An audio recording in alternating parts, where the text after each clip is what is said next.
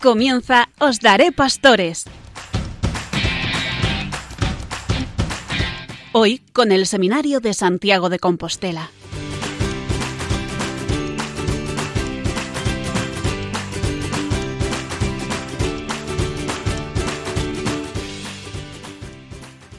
Muy buenas noches tengan todos ustedes oyentes de Radio María. Comenzamos un nuevo programa, Os Daré Pastores. Hoy celebramos la memoria de Santa Gertrudis, también conocida como Gertrudis la Grande o la Magna, rescatadora de las ánimas del purgatorio, amante del niño Jesús y abadesa con inflamado corazón. Vamos a saludar a la mesa de colaboradores de esta noche, que muchos repiten también. Bueno, empezando por mi izquierda, tenemos a don Carlos Álvarez, el rector de nuestro Seminario Mayor de Santiago de Compostela. Muy buenas noches, señor Ah, rector. Qué alegría, buenas noches. Gracias Muchas por venir a nuestro plató. Gracias por invitarme, estoy encantado. Gracias. Gracias. Continuando por la izquierda, tenemos a Cristian, que como siempre nos trae la sección musical. Buenas noches. Continúo con, con Francisco, que nos trae siempre la sección de la voz del Papa. Sí. Hola, Francisco. Hola Fernando y buenos, no- buenos días para todos los radio escuchas de Radio María.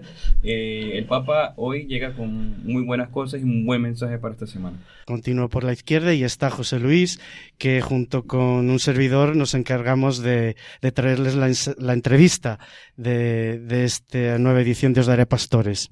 Buenas Hola, noches. José Luis. Buenas noches. Buenas noches, gracias por venir. Y bueno, y cerrando ya la sección, que es el quien la cierra, es el espacio abierto de Enrique Malvar. Buenas noches, Enrique. Buenas noches, Fernando. Buenas noches, compañeros. Como decía, también va a estar en el estudio eh, la persona que entrevistamos en este programa. Él se llama Carlos Juiz Díaz y es el director de Cáritas Interparroquial de Santiago de Compostela. Después hablaremos con él. Y bueno, pues sin más rodeos, eh, yo creo que está todo ya el mundo presentado, no queda nadie. Estamos, vuelvo a repetir, desde estos estudios del Seminario Mayor, encantados de poder ofrecerles un nuevo programa Os Daré Pastores. Como decía, empezamos con la primera sección. A mi izquierda, a mi primera sección, la primera sección que es la plática de formación, que nos la trae nuestro rector, don Carlos Álvarez. Cuando usted quiera, don Carlos. Muchas gracias, encantado. Estamos con, mm, como saben, la línea que estamos siguiendo es el directorio para la vida en ministerio de los presbíteros, ¿no? Concretamente, eh, estamos con la formación permanente y dentro de este apartado la organización y medios pues tan importantes y tan necesarios para esta formación. De hecho, bueno, pues el, el tener con- el ser conscientes de que el sacerdote debe ser siempre un para el sacerdote debe ser siempre un motivo de formación permanente no es eh, significa que no acaba en el seminario, sino que después de, la ordenación es fundamental seguir formándose, ¿no? Eh, el sacerdote necesitamos profundizar de manera constante nuestra formación, eh, llamados a mejorar, ¿no? A ser más eficaz, para ser más eficaces en nuestro ministerio. Bien, pues todo esto eh, hace falta una organización y unos medios que la Iglesia nos va a ir indicando para que tengamos en cuenta, ¿no? Entonces, esta- estos medios que, es- que- que- que necesitamos, estos encuentros sacerdotales, que es lo primero que dice, ¿no?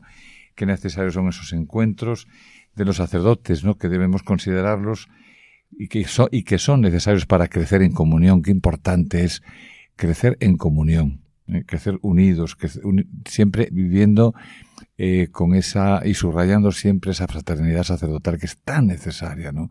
Para vivir nuestro ministerio, para apoyarnos unos a otros, para rezar unos por los otros, siempre en todos los momentos, para estar siempre ahí al lado cuando uno pues puede flojear o puede, bueno, pues eh, aco- acompañarnos, ¿no? Ayudarnos.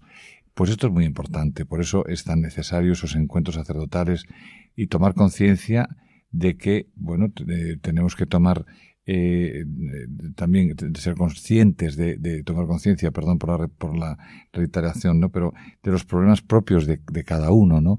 Y cómo salir al paso y cómo saber, eh, pues escuchar, ¿no? Que es tan importante, hacer todo el bien que podamos, que también es muy importante, y saber guardar secreto, ¿no? Siempre ser, pues, muy prudentes y muy discretos, ¿no? En ese sentido. Y acercar, acerca de los contenidos, ¿no? De, de, de estos encuentros, de estas reuniones, bueno, pues muchas veces las mismas conferencias episcopales de cada, de cada nación, pues de cada, a nivel nacional, a nivel regional también, pues establecen un plan de formación diocesano muy interesante, ¿no? Para que, bueno, pues para que son los que van guiándonos, ayudándonos, acompañándonos, también nuestros obispos, eh, desde ahí, y entonces nosotros, bueno, pues con esa mirada fiel, esa mirada de saber que en ellos encontramos esa ayuda para, bueno, pues para saber caminar y para ir caminando con esta eh, con esta ilusión todos los días y sabiéndonos siempre dentro de la iglesia, ¿no? Y que es, que es muy importante. Por eso el obispo es el que organiza, ¿no? Pues eh, prudentemente y confía esa organización, pues muchas veces a, institutos teológicos, a facultades, eh, al, seminario, ¿no? organismos o federaciones empeñadas en la formación sacerdotal. En todo caso, debe quedar garantizada esa correspondencia, ¿no? a las exigencias de la ortodoxia doctrinal, de fidelidad al magisterio, a la disciplina eclesiástica, a la competencia científica. Segundo, aparte de los encuentros, el año pastoral. Y ahí, bueno, pues una vez más será es responsabilidad del obispo para que en el año sucesivo a la ordenación como presbíteros o como diáconos sea programado el llamado año pastoral, y esto que facilitará, sin duda, el paso de la indispensable vida propia del seminario al ejercicio de la vida ministerial.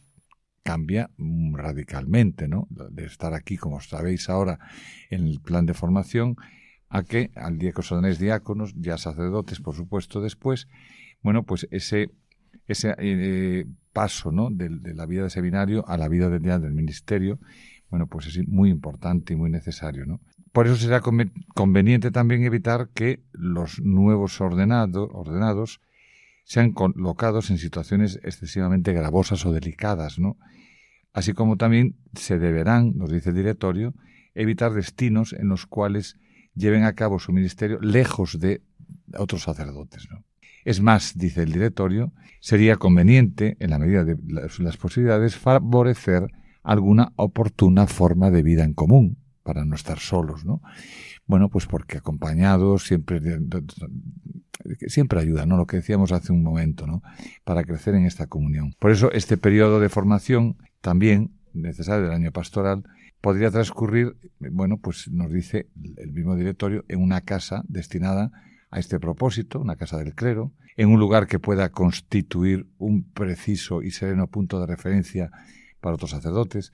Esto facilitaría mucho el coloquio, el diálogo con el obispo y con los hermanos, la oración en común, las prácticas de piedad, la adoración eucarística, el Santo Rosario, el intercambio de experiencias, el animarse recíprocamente, el florecer de buenas relaciones de amistad.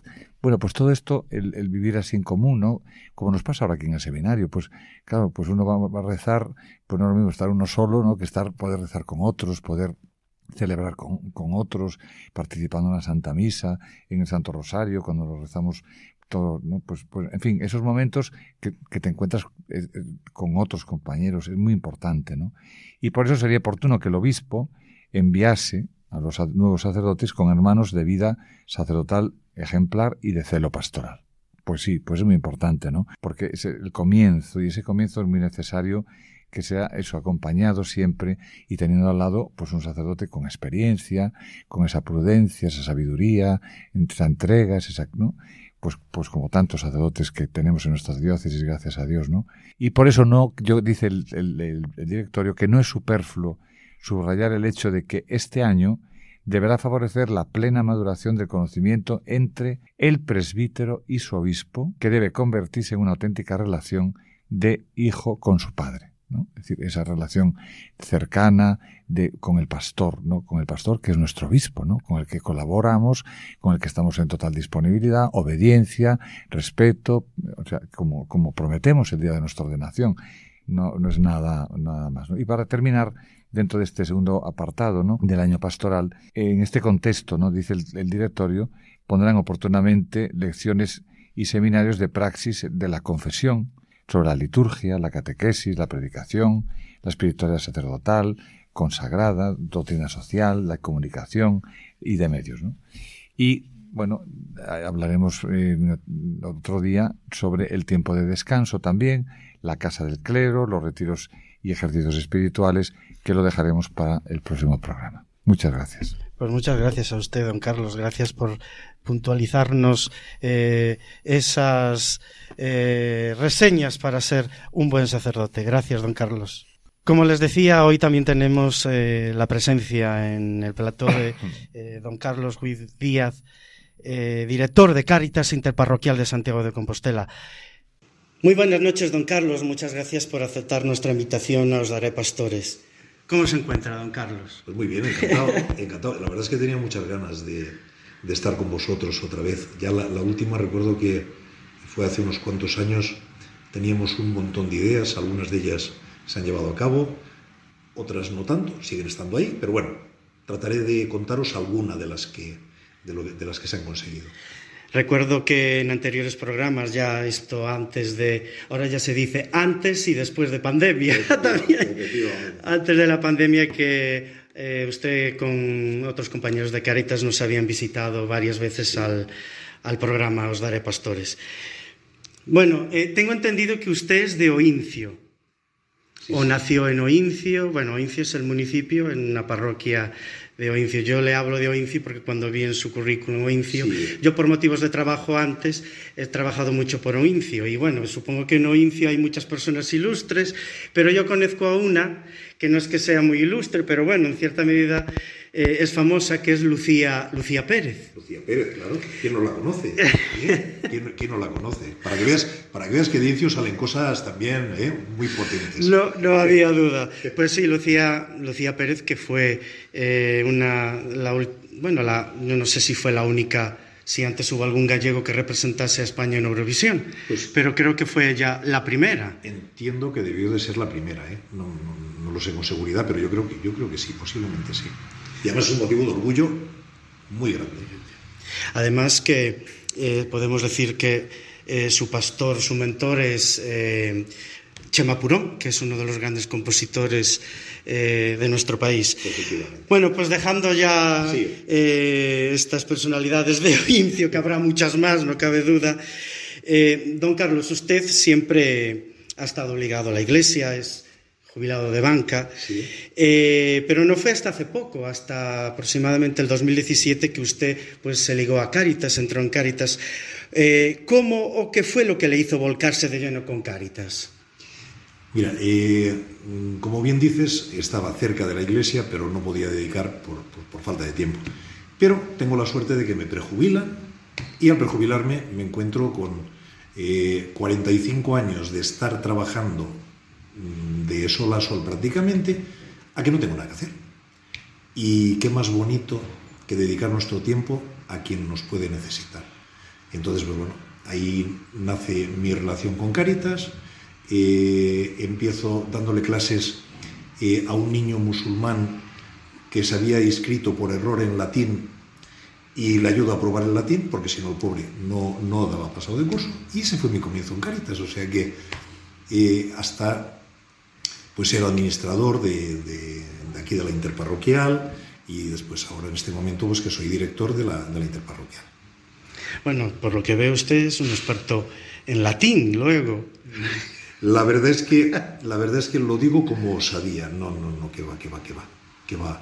Yo eh, eh, en latín, en mis niveles de latín eran de tercero y cuarto de bachiller, con lo que bueno, me sé defender un poquito, pero, pero bueno, fue un reto tan, tan bonito y, y posiblemente a lo mejor, a veces que tenemos que pensar que nada es por casualidad.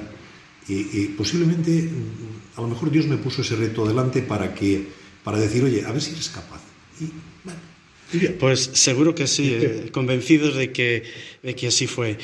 Eh, cuando usted llegó a la dirección de Cáritas eh, Interparroquial de Santiago, eh, expresaba que su máxima intención sería para los niños y, al empleo. Eh, ¿Cómo están estas cuestiones actualmente, don Carlos? Mira, hay dos, mm, dos necesidades fundamentales en la sociedad. Los niños, que tenemos que prestarles toda la atención del mundo, y más que pudiésemos, y el empleo. El empleo, eh, en el momento que una persona tiene empleo, se acabó Caritas, se acabó, vuela. La esencia de Cáritas es ayudar en un momento determinado a que salgas del pozo y en el momento que salgas del pozo, que vueles libre, que, que seas capaz. La libertad, desde luego, la ganas con el empleo. Tanto en una cosa como en la otra estoy francamente satisfecho y si te parece te doy algún dato. O sea, el, el, año pasado, en el año 2022, tuvimos 447 inserciones laborales.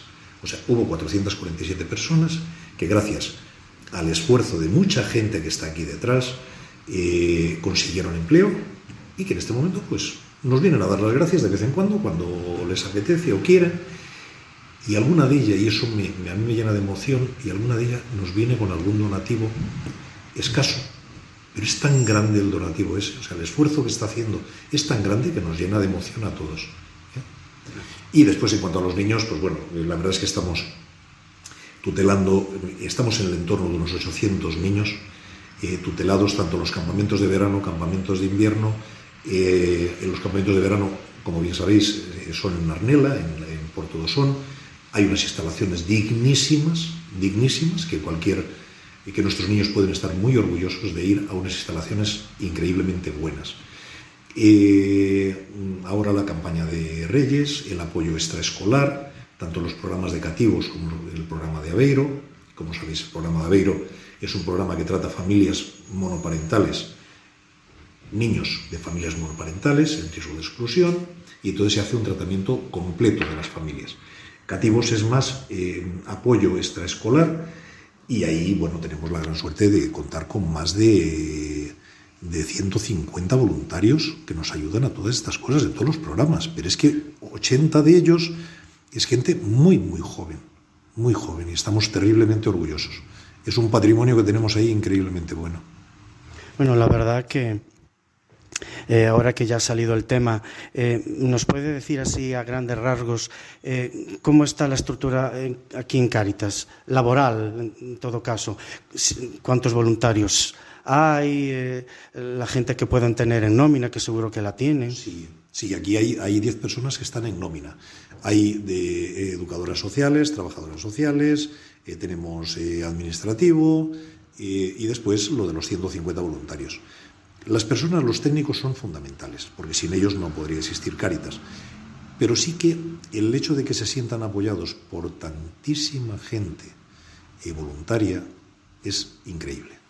Es realmente increíble. Bueno, la verdad que me chocó ya en la anterior pregunta que en lo de el empleo, que han conseguido casi medio centenar de puestos de trabajo y que después mucha de esa gente pues eh, venga aquí y haga un donativo, bueno, pues la verdad que son bastante generosos y tienen una conciencia social también muy grande, que muchas personas nos puede faltar en algún momento, porque ahí se ve que ellos en su necesidad, pues ahora también ven la necesidad de, en los otros y por eso aportan. Es un dato, la verdad, que no deja de ser curioso y también eh, dejar el egoísmo a un lado y, y, y, sabernos cristianos, que eso es la ayuda. Cuando hemos conocido la necesidad, cuando lo hemos conocido, nos convertimos en, en, en gente eh, que quiere ayudar, ¿sabes? Que quiere ayudar a los demás y, y eso, es, eso es algo que, que, sí, que yo lo tengo clarísimo, ¿eh? yo lo tengo clarísimo. La gente que recibe, recibe eh, sin esperar, después da sin ningún tipo de... Bien, eh, otra de sus prioridades, y que yo no tenía mucha conciencia de ello, es el programa de familia abierta, que yo creo que ya su predecesor en el cargo ya lo había instalado, ya se había hablado, no, no sé muy bien, pero ahora que usted ya está eh, llevándolo a cabo, ¿en qué consiste este programa y sobre todo ahora en qué situación se encuentra? Familia Berta eh, para mí es un programa que, mm, para presumir. O sea, Caritas realmente estamos en, todas, en todos los campos. El de Familia Berta trata la soledad. Eh, como bien sabéis, el Papa Francisco dijo que la gran pobreza de este momento era la soledad. Eh, evidentemente nosotros no podemos acabar con la soledad del mundo. O sea, Caritas Interparroquial tenemos lo que tenemos.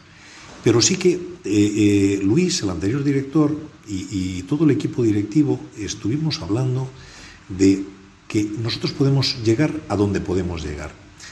Y bueno, y tenemos eh, un grupo muy importante ya de personas, de hecho ahora se va a montar otro grupo, en, ahora lo tenemos en San Francisco, se va a montar otro grupo también en San Fernando. ¿qué, qué, qué se hace en este grupo? O sea, realmente lo que hacemos es tratar de que las personas en soledad no estén solas. Cuando te levantes por la mañana, en lugar de decir no tengo nada que hacer y me pongo a ver la televisión y te acuestas y solo has visto la televisión, lo que pretendemos con Familia Berta es que la gente venga, se arregle como si fuera un día normal que tienes que salir y después que coman de fiesta, que hagan eh, pues lo que a ellos les apetezca, pero en grupo. Familia Berta no pretende ser un tema para ver televisión, no pretende ser un club social, no pretende nada de eso. Pretende simplemente que personas que estén solas se sientan acompañadas.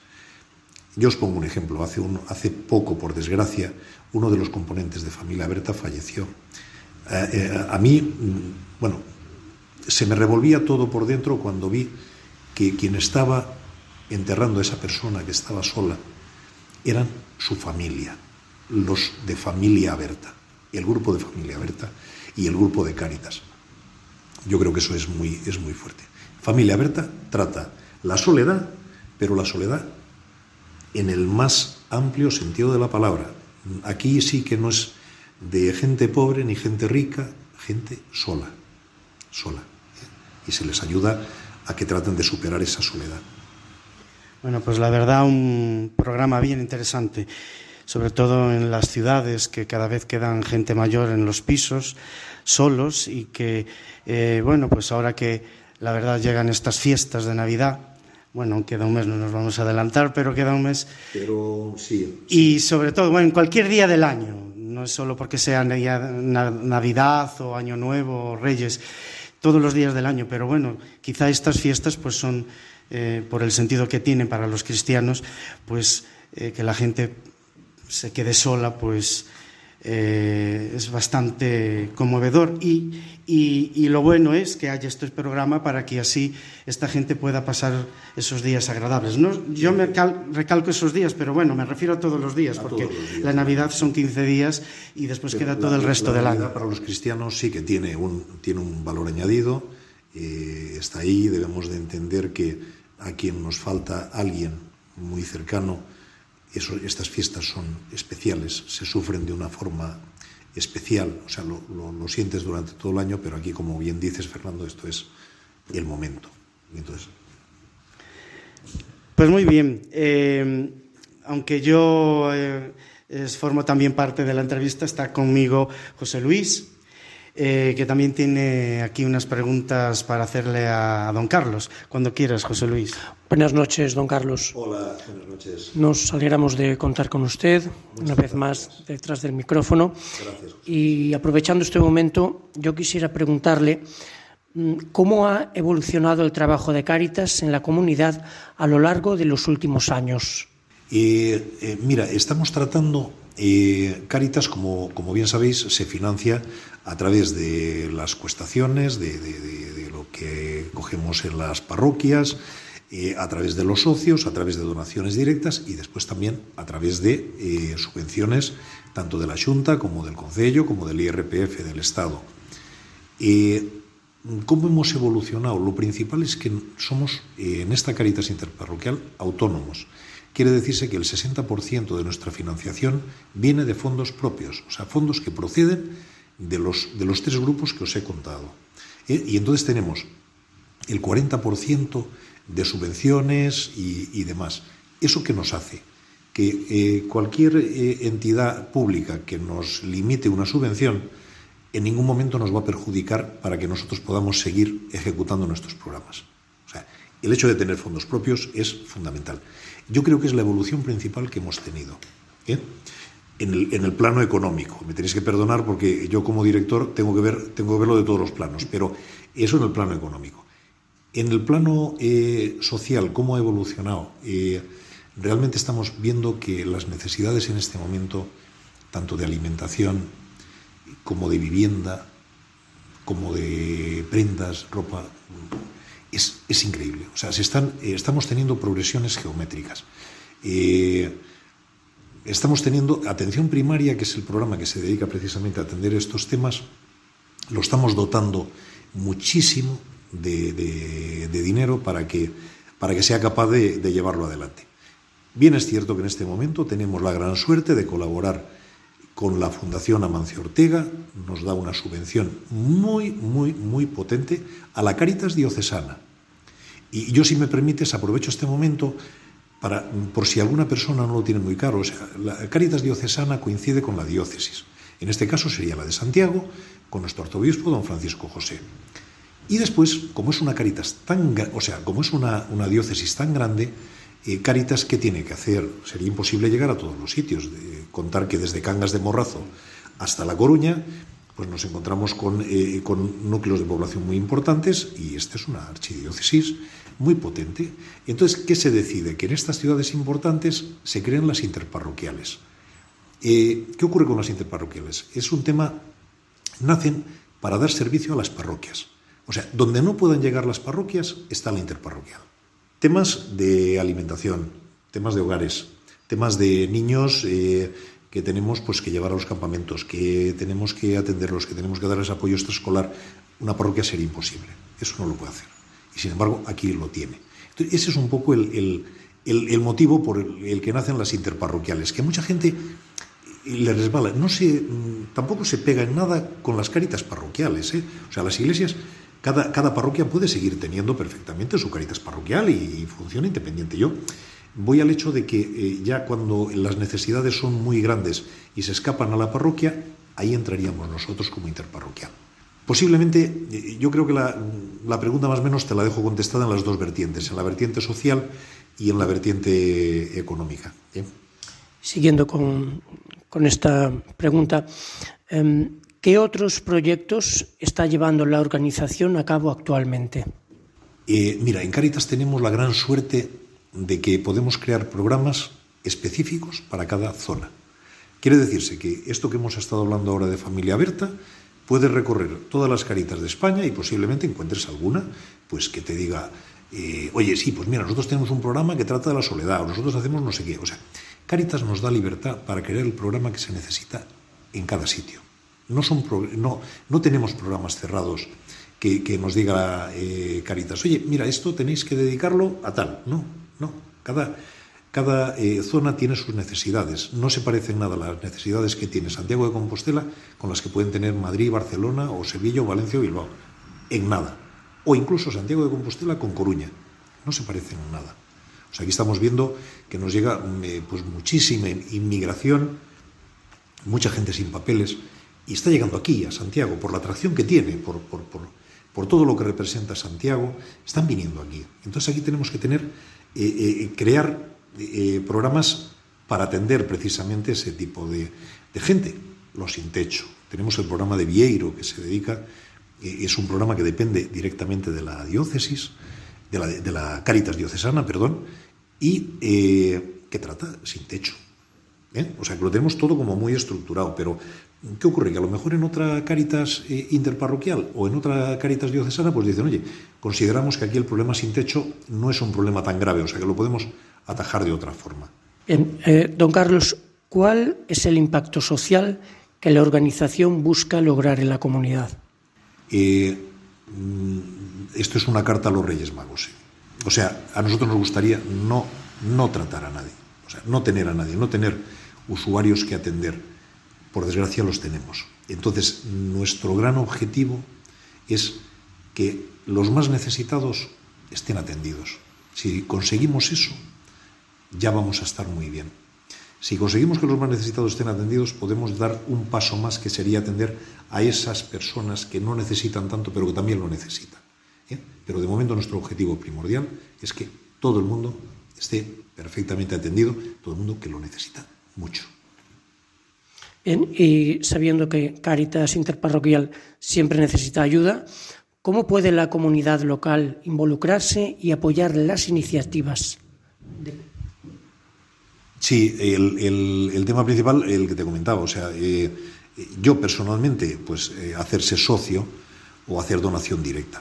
Mm, hacerse socio es muy fácil, es muy sencillo, simplemente es pues rellenar un impreso y dar la orden eh, al banco de que pague una cantidad estipulada que, se establezca.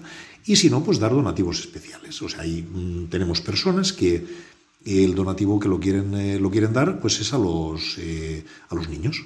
Quieren al programa Cativos. O, mm, bueno, pues nos vienen personas que nos dicen, oye, queremos ayudar a los cristianos de Libia. Bueno, pues el dinero ese se coge. Aquí se respeta al máximo el deseo, al máximo no, totalmente al 100%, el deseo del donante. Si la persona que nos dona el dinero nos dice, esto tiene que ir para los cristianos de Rusia, va a ir a los cristianos de Rusia. Se va a mandar a Cáritas eh, Internacional y Cáritas Internacional se va a encargar de que ese dinero llegue allí. Cuando hay terremotos, hay causas mayores, o sea, pues, pues bueno, que la gente hace donaciones expresas para eso, pues entonces se desvía para allá. Mm, yo diría que es importante el, tener pues, donaciones especiales para este tipo de cosas, ¿eh? porque a todos nos, llega y nos, nos, toca el corazoncito, pero en la interparroquial yo creo que la mejor mm, aportación sería la de ser socio. ¿eh? Como socio, por la ventaja que os digo, fiscal por un lado, y después por otro lado, pues bueno, el hecho de que es un tema recurrente que tienes ahí y que, no, ya no tienes que preocuparte de ello. Bien, una pregunta más. ¿Qué abarca Cáritas Interparroquial? En este, mira, eh, en el caso de Santiago abarcamos todo lo que es el, casco de, Santiago, pero aparte nos vamos a Hostilos, nos metemos en Laraño, eh, nos metemos en La Peregrina, o sea que todas las parroquias de, lo que es el casco de Santiago y aparte estas zonas que os comento. Eh, aproximadamente creo que son en torno a 28 parroquias las que se vienen, se vienen llevando. Hay parroquias muy potentes y después tenemos la catedral. La catedral es... Ahí tenemos a, don, José, don José Fernández Lago, que además es un hombre increíblemente de Caritas, al que le agradecemos enormemente el apoyo que nos da en cada cuestación y demás. En la catedral hemos puesto en marcha un tema que nos está dando muy buen resultado y es mandar a nuestros voluntarios, que hagan la cuestación nuestros voluntarios de Cáritas. La gente cuando ve un peto de Cáritas, mm, algo se le mueve dentro. Si además tenemos la suerte de que eh, eh, el DEAN en este caso, y, los demás también, pero hablo del DEAN por, por, ser el máximo responsable, eh, apoya el, donativo, mm, los donativos crecen, crecen sea, en el momento que, la gente sabe qué hacemos y tal. Yo, eh, antes cuando me comentabas, Fernando, lo del año 2017, eh, mi gran objetivo era dar a conocer lo que hacemos en Caritas.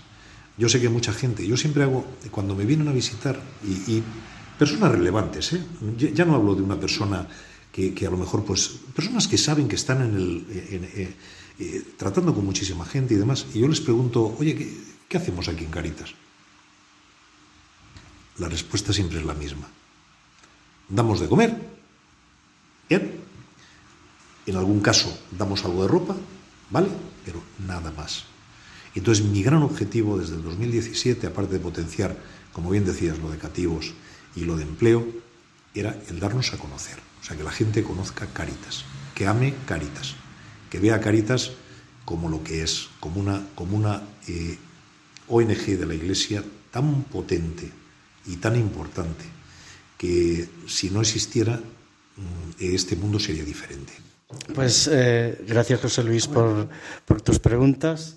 Gracias, gracias don Carlos. Gracias. Por colaborar en esta entrevista, cómo no. Eh, bueno, y ahora, don Carlos, para rematar, eh, tenemos que hablar de una cuestión que nos une a Cáritas interparroquial y también que nos une al Seminario Mayor de Santiago de Compostela, que es la cena solidaria, bueno, ahora ha cambiado su denominación y es cóctel solidario, pero bueno, en la forma y en el modo sigue siendo lo mismo. Esta cena eh, se va a celebrar el día 30 de noviembre en el Salón Peregrino de la Hospedería del Seminario Mayor de Santiago de Compostela, pero antes de lo que es la cena cóctel, habrá la Santa Misa, presidida por eh, nuestro arzobispo, que será a las 19 y 45 y posteriormente a las 9 es cuando eh, comenzará eh, la, la decimosegunda ya cena cóctel. Eh, antes de hablar un poquito de ella, me gustaría dar una, unas pequeñas notas para la gente. Aquellos que quieran y que deseen realizar, participar en esta cena, que cuesta un donativo de 20 euros, tienen que, antes del 25 de noviembre, anotarse en las listas de, en las listas de participación. El día de pagar será el propio día de la cena, allí delante ya habrá un mostrador y cada uno llega con su reserva. Estas son las reservas que se hacen antes del 25 de noviembre para saber el aforo, porque como va a ser limitado, y el abono, la donación se pagará ese mismo día allí en la entrada. Así también se comprarán las rifas, porque es tradición durante la cena, pues eh, muchas empresas, autónomos de la ciudad, eh, grandes empresas de la ciudad, pues colaboran donando pues sus regalos para que esos regalos, a través de las rifas, se sorteen en la cena solidaria. Bueno, antes del 25 hay que anotarse. Se puede eh, llamar al teléfono del seminario, 9, que lo voy a, lo voy a, lo voy a decir, 981 58 3008. 981 58 3008. Llaman y dicen, queremos anotarnos para la cena solidaria. Y ya la persona que esté allí, encargada, ya les anota. El donativo de 20 euros, repito, hay que darlo ese día, ese mismo día.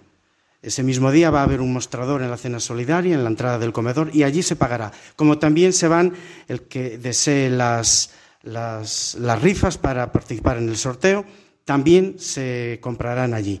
Decía el teléfono 981 58 30 08. Pero también, si no quieren llamar, pueden hacer la reserva a través de correo electrónico. Lo voy a, lo voy a decir, anoten. Secretaría arroba seminario mayor compostelano, todo junto, punto com. Vuelvo a repetir, secretaría arroba seminario mayor compostelano, todo junto, punto com. Ahí en el teléfono y en el correo electrónico pueden hacer sus reservas. Y vuelvo a repetir, el abono de los 20 euros, que es lo que cuesta la cena cóctel, se hará ese mismo día en la entrada. Habrá en la entrada del comedor, que será el salón peregrino. No serán los comedores habituales en los que se venía realizando estos años. Ya estará todo allí indicado, será al final del pasillo. Salón peregrino. Bueno, pues nada, dicho ya los avisos, creo que no me falta yo, nada más. Yo, yo sí, que me, que, sí que me gustaría decir que el seminario eh, estamos encantadísimos de, de, de, de, todo lo que hace por nosotros. No solamente en la cena, que ya de por sí es, eh, bueno, es una, una, una, una donación increíble. Eh, nosotros vamos a tener la semana que viene, el, bueno, la semana que viene no, esta semana ya, el 18 el tiempo pasa, pasa tal. El, el, el, sábado de esta semana. Sábado 18, sí. El 18 tenemos el encuentro de voluntarios.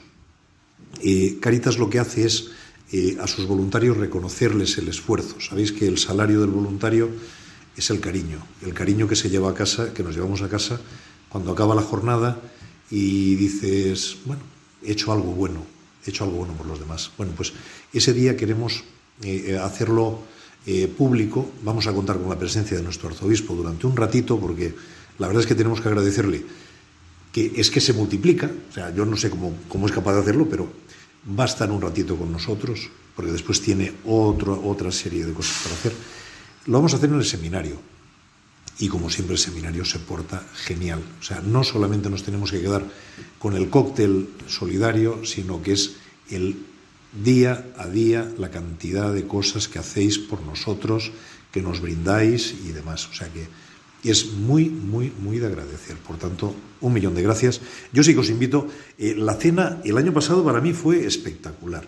O sea, la cantidad de regalos que había allí. O sea, yo creo que, vamos, eh, eh, claro que más rifas compra, más regalos lleva. Más regalos. Eso es evidente.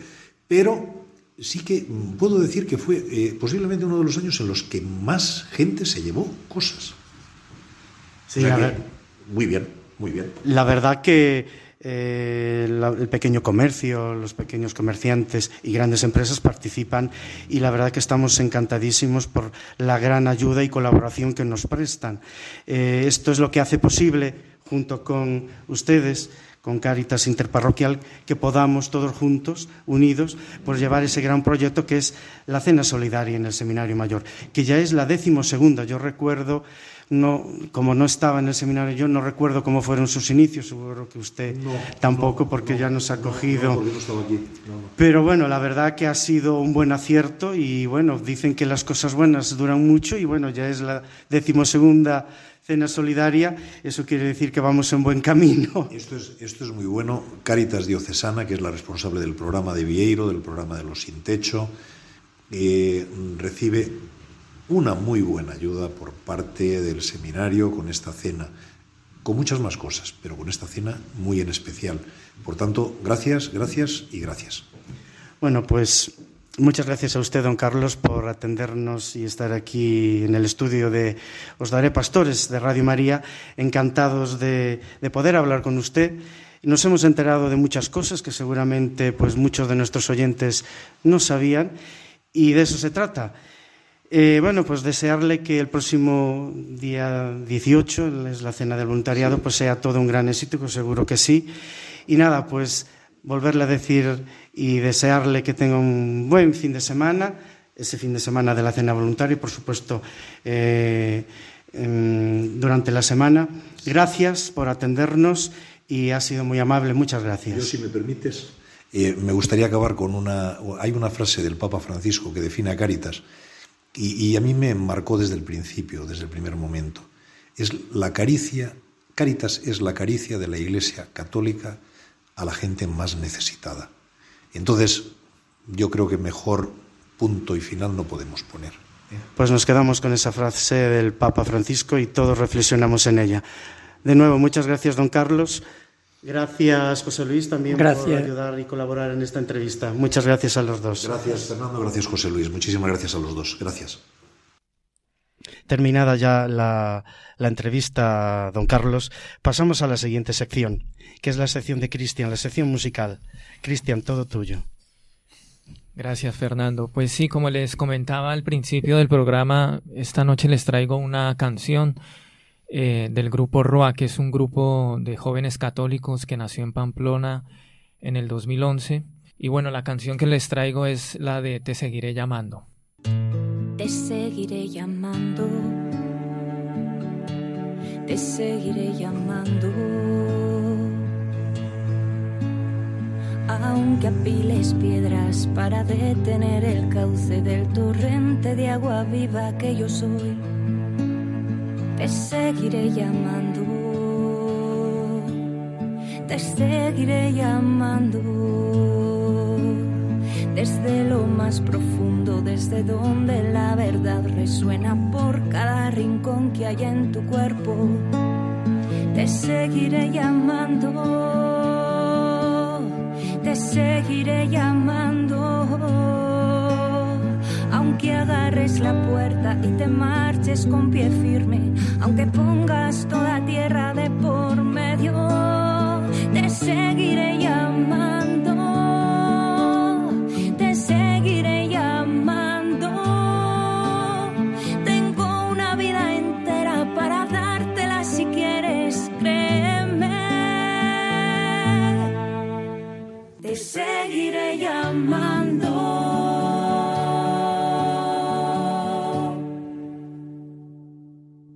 Bueno, pues esta, esta canción habla de la relación de Dios con nosotros, ¿no? Como es una relación que no se impone, ¿no? Sino que Él nos sigue llamando siempre, aunque muchas veces pongamos obstáculos, ¿no? Como ese amor de Dios, pues mm, nunca usa la coerción, sino todo lo contrario, ¿no? El, Jesús nos sigue llamando cada día, ¿no? Y bueno, yo creo que esto vale para cualquier vocación, ¿no? No es, ah, no es algo que Dios lo imponga, ¿no? Sino que Él sigue llamando de continuo a nuestro corazón, ¿no? Eh, y bueno, esta era la canción que quería compartirles a todos ustedes esta noche y espero que les haya gustado. Claro que sí, Cristian.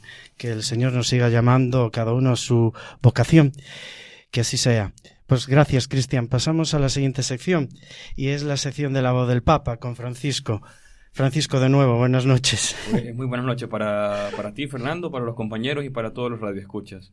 Pues a lo largo de esta semana, bueno, la semana ha, habido dos, dos em, mensajes o reflexiones muy singulares del Papa.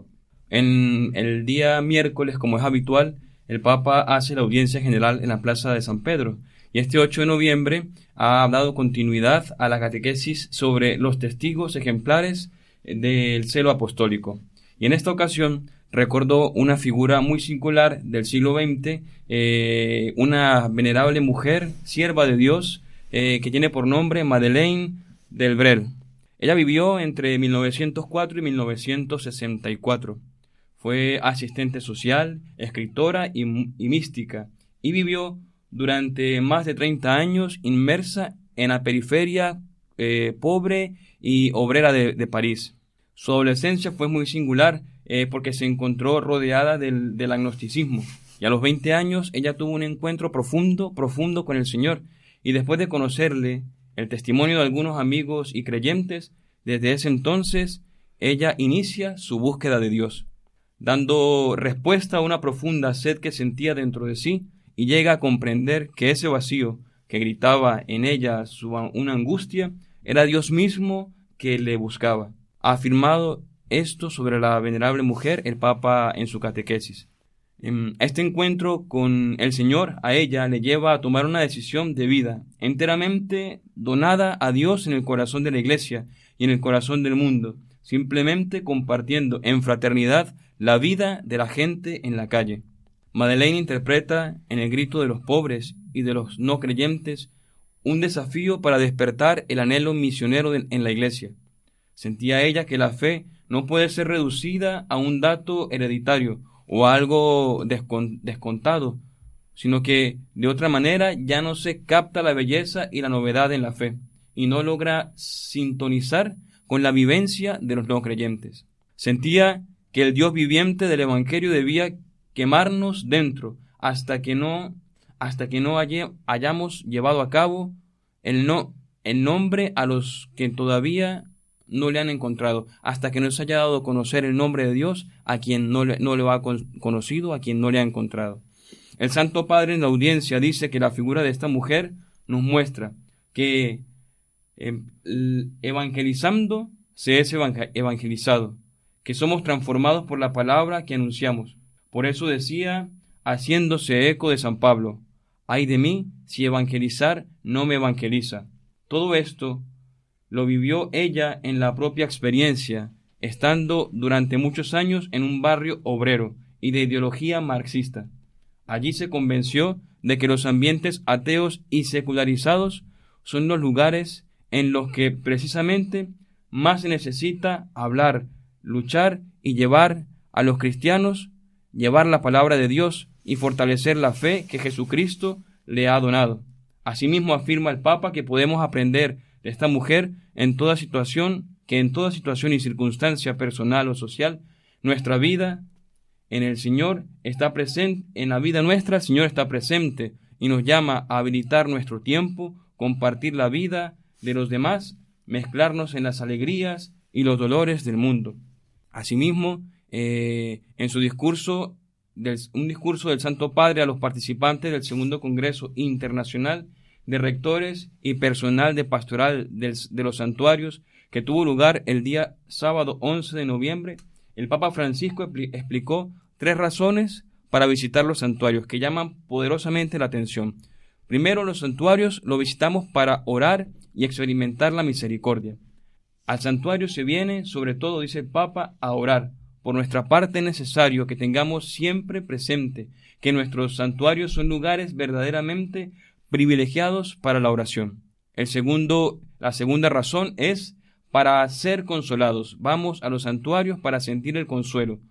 Se va también allí no solo para orar, sino para sentirnos consolados por el Señor. Este consuelo no es una idea abstracta y no es no se compone ante todo de palabras, sino de una cercanía compasiva y tierna que comprende el dolor y el sufrimiento.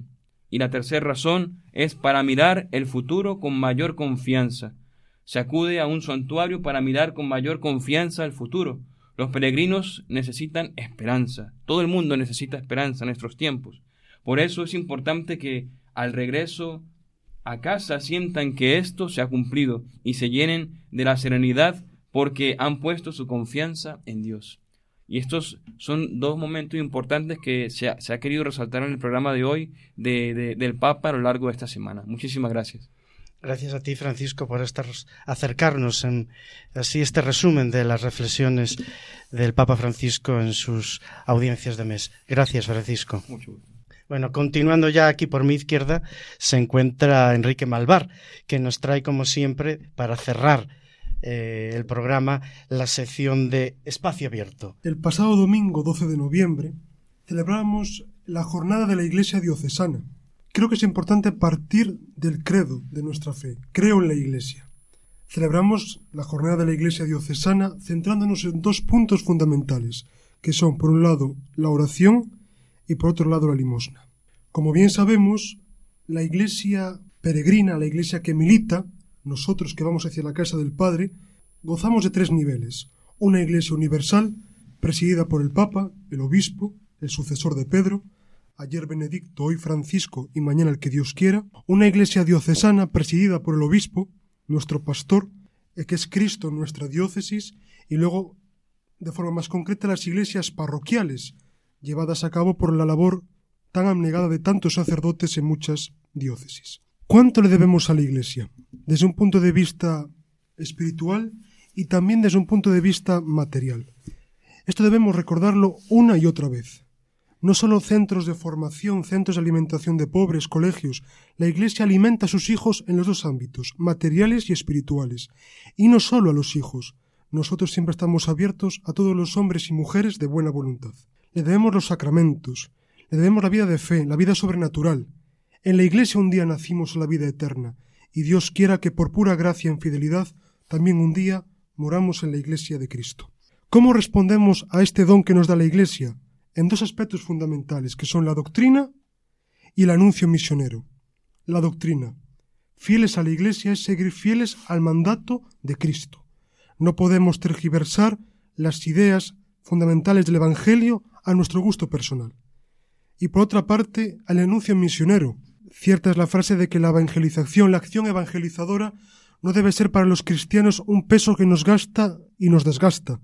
Más bien, debe ser una acción que nos colma de alegría y que nos otorga identidad, pues un cristiano que, no evangeliza, ¿para qué es cristiano? Dentro de la Iglesia diocesana existen parroquias, movimientos, delegaciones, en definitiva, todos somos responsables, todos desde la nuestra vocación a la que hemos sido llamados, unos desde el silencio del monasterio, otros desde la clase en la facultad, otros desde la capilla de un hospital, todos contribuimos a hacer el reino de Dios presente en esta, tierra. ¿Y la Iglesia diocesana, la Iglesia universal, qué es? Es una iglesia de llamados, de convocados y de perdonados. Somos, cogiendo la canción que nos ofreció nuestro compañero Cristian, somos la iglesia de los que os seguiré llamando. A pesar de nuestras limitaciones, de nuestros defectos, Cristo actúa por medio de nosotros. Es cierto, con mucha responsabilidad por nuestra parte. La gracia es don y es tarea, pero Cristo, por medio nuestro, actúa hoy en medio del mundo como actuó con los apóstoles. Llamativa es la frase del Papa Francisco, el lema que eligió, miserando ad perdonando y eligiendo. Los cristianos somos nada más y nada menos que perdonados y elegidos. Por tanto, aquí ya nos enseñan ya en esta casa, en el seminario, todos debemos sentirnos responsables de la suerte de los otros. La Iglesia diocesana se fundamenta en la comunión y en la eclesialidad.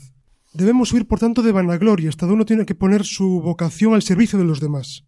Pues nosotros debemos guiar, pero el único que debe, brillar es Cristo. Pues intentamos nosotros brillar, seguramente deslumbremos para mal. La acción evangelizadora fundamenta a la Iglesia, la sostiene y la vivifica. Por tanto, en esta jornada que hemos celebrado de la Iglesia diocesana, reafirmemos, creemos en la Iglesia, a pesar de las limitaciones, de las insuficiencias, de las carencias que puede tener, es verdaderamente el cuerpo de Cristo. Demos gracias a Dios por nuestra Madre la Iglesia, que nos alimenta, nos cuida y nos nutre. Recemos por la Iglesia, por cada uno de sus miembros, por los sacerdotes, religiosos, consagrados, misioneros, tantas personas que en lo secreto llevan a cabo la evangelización de los pueblos. Y por último, unámonos a la Iglesia triunfante, a todos esos santos, muchas veces los santos de la puerta de al lado, que al Papa Francisco tanto le gusta dirigirse a ellos, llamarlos. Encomendémonos a ellos, para que nos sostengan en nuestra labor de llevar a Cristo a los demás. Importante reflexión para el Día de la Iglesia Diocesana. Sirvamos a la Iglesia y no nos sirvamos de la Iglesia. Muchas gracias. Con esta última sección damos ya por terminado el programa de hoy, Os Daré Pastores. Eh, les emplazo a todos mm, en el mes de diciembre, aproximadamente un mes, en este mismo estudio.